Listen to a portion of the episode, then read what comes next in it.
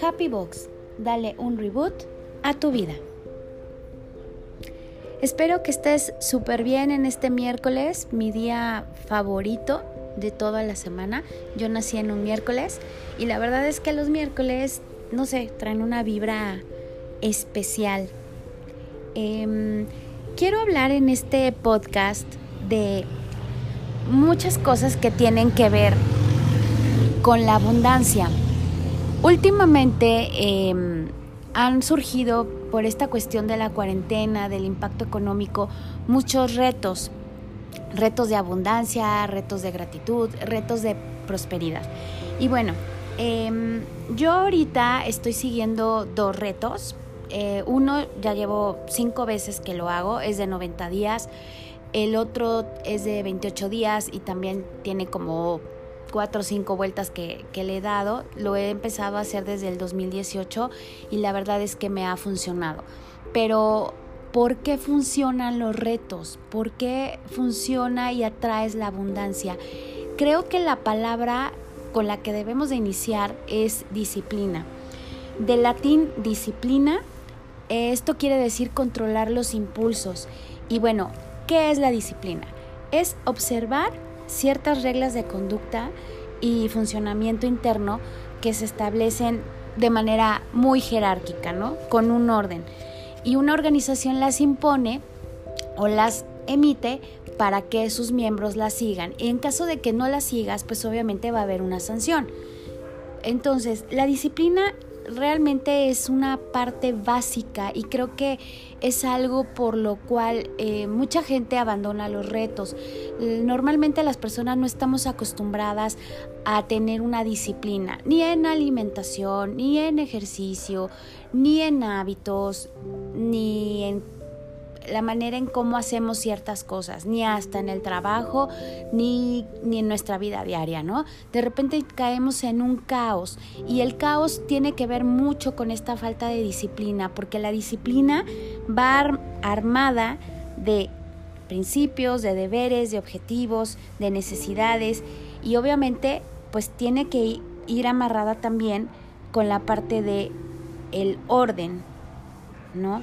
Y hacer los pasos de manera constante. Entonces creo que estos dos puntos son bien importantes. Si tú estás siguiendo un reto de abundancia, de prosperidad, de gratitud, si como yo, eh, la vida de repente te da jalones de oreja y bueno, ahorita yo eh, soy una persona que me gusta muchísimo comer, me gusta eh, realmente disfrutar de la comida y obviamente pues reconozco que sí he sido desordenada, no he tenido esa disciplina para controlar mi hambre, porque yo tengo un hambre nerviosa, entonces cualquier cosa que exacerbe el estrés, luego luego lo apago con comida. Es algo que he ido trabajando, la verdad todavía no estoy en el punto en el que yo te diga ya lo dominé, pero hay algo que volvemos al punto, la disciplina me ha ayudado a empezar a encauzar estos hábitos y obviamente de la mano de,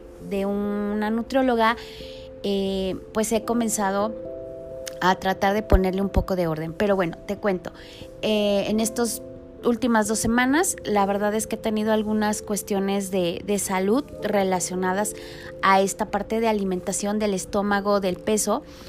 Y bueno, pues a ponerle disciplina, ¿no? Entonces lo primero que hice fue hacerme estudios, eh, hablar con un gastro, hablar con la nutrióloga y bueno, ya tengo yo ahora sí que mi decálogo de pasos, mi dieta, eh, ya tengo el diagnóstico y obviamente pues tengo que echar mano de la disciplina, de la constancia y del orden para lograr el objetivo. ¿Y cuál es mi objetivo?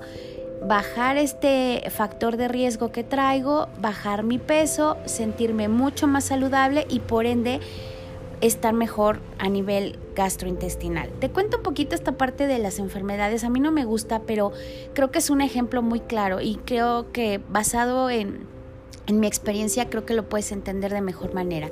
Entonces, ¿qué, qué hay que hacer?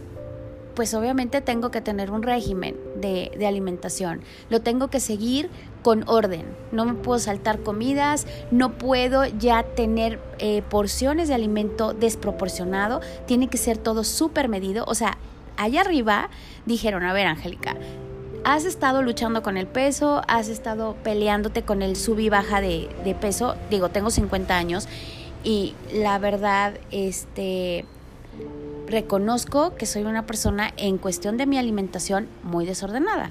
Entonces yo creo que allá arriba dijeron, bueno, es momento de que te pongas a dieta, estás en el punto exacto en el cual si no te cuidas, en unos meses vas a tener una enfermedad crónico-degenerativa y esa enfermedad pues realmente deriva en otras cosas. Entonces, pues con esta llamada de atención, que yo no tomo la verdad la, la parte de la enfermedad como un mal, sino como una llamada de atención, bueno, pues voy a aplicar esta parte de la disciplina con orden.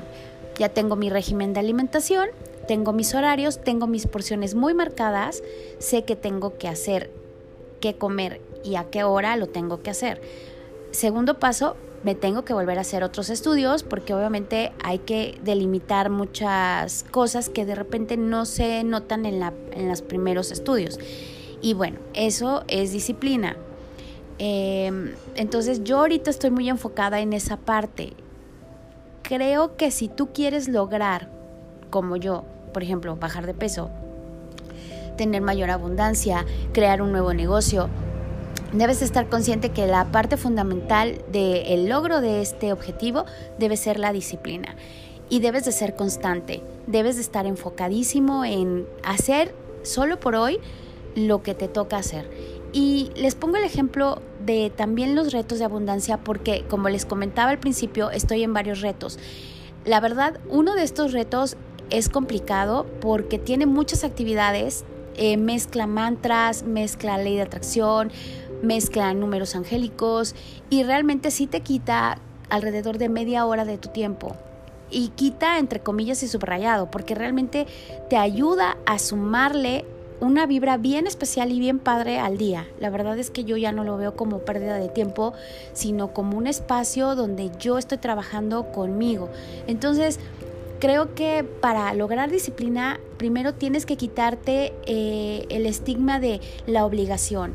Dos, buscar ese motivador que vaya a hacer, que te haga que continuamente estés logrando cumplir con el reto, ya sea de la abundancia, de bajar de peso, de lograr poner tu negocio en marcha, de mejorar tu nivel económico dentro de tu trabajo si tienes un trabajo estable, mejorar las relaciones interfamiliares, eh, mejorar la relación con tu pareja, con tu amigo, con tu hermano, con tu novio, con quien tú quieras. Entonces, primero te tienes que quitar como que el estigma de la obligación. Dos, hacerlo solo por hoy. Encontrar la forma en la cual a ti se te haga más fácil cumplir con ese día a día, que no lo ves como obligación. A mí me choca hacer ejercicio, te soy bien honesta. Y ese es otro de los problemas que yo tengo ahorita. Entonces, ¿qué hago? Prendo mi Just Dance y me pongo a bailar. O pongo el Wi-Fi y me pongo a hacer un día bicicleta, otro día yoga, otro día eh, footing, otro día, mm, no sé, bailar el hula. O sea, yo soy una persona que se aburre muy fácilmente, que la rutina no es algo con lo cual yo conviva de manera muy agradable y que diga, ay, qué padre, ¿no? O sea, es lo mismo diario, lo mismo diario, no. Pero te digo, la vida te manda lecciones a veces que si tú las entiendes como lecciones, te va a ser mucho más fácil darle la vuelta a ese problema, a ese obstáculo o a esa situación que de repente no nos es muy grata.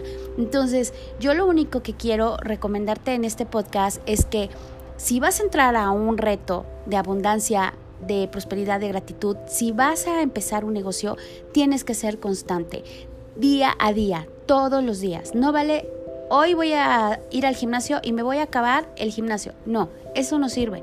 ¿Por qué? Porque al final vas a acabar adolorido, vas a acabar molesto, vas a acabar con dolor de cabeza, te va a doler el cuerpo. No, tienes que ser constante de poco a poco y paso a paso. Creo que esa es la base también de, de Happy Box, que siempre todo lo que te recomendamos te decimos paso a paso. No se trata de acabarse el objetivo en un día. Y lo que yo he visto es que mucha gente entra muy animosa a hacer cualquiera de estas cosas para su bien, para atraer abundancia, lo que sea. Y al segundo día dice, ay no, es que sabes qué, está muy complicado, eh, no puedo, no tengo tiempo. Yo creo que más bien es que te den miedo a querer cambiar algo que sabes que está mal, pues sí, a todos nos da miedo, pero esa cuestión del dolor malentendida también es algo que hace que la gente de repente aborte la misión, ¿no? Que diga, yo no puedo con esto. O sea, créeme que los dos primeros días de este reto que te, te, comento de 21 días que estoy haciendo, la verdad es que fueron complicados, o sea, muy complicados, porque tenías que hacer varias actividades y, ay no, fue un relajo. Pero yo lo que dije es, quiero traer abundancia, quiero estar mejor y quiero aprender otras cosas, lo voy a hacer. Y créeme que ahorita ya voy en el día 9 y la verdad es que es una gozada eh, este reto, súper padre. Em, y bueno, yo lo que nada más quisiera terminar de decir es que si te vas a meter a un reto de lo que sea, que no te dé miedo, está consciente que de repente te puedes llegar a cansar hazlo de poco en poco, solo cumple con el reto diario, enfócate en eso, en cumplir solo hoy y mañana ya veré y comprométete. La verdad, comprométete y ten un objetivo muy claro. Lo estoy haciendo porque quiero lograr tal, pero el logro tiene que ser diario. Si te pones una meta a seis meses, lo ves tan largo, lo ves tan lejano, lo ves tan pesado, tu cabeza va a empezar a decir, ¿sabes qué? No puedo. Y antes de empezar, ya habrás abortado la misión. Entonces, te deseo que este miércoles esté súper padre, que la verdad eh, encuentres muchos motivos por los cuales sentirte motivado a pesar de que estemos todavía en casa y que empieces si quieres empezar algún reto, alguna cuestión ya sea de abundancia, de gratitud, algo que tenga que ver con tu salud, algo que tenga que ver con relaciones, con amor, con pareja, con trabajo. Y bueno, pásate un increíble miércoles. Nos estamos viendo pronto. Gracias.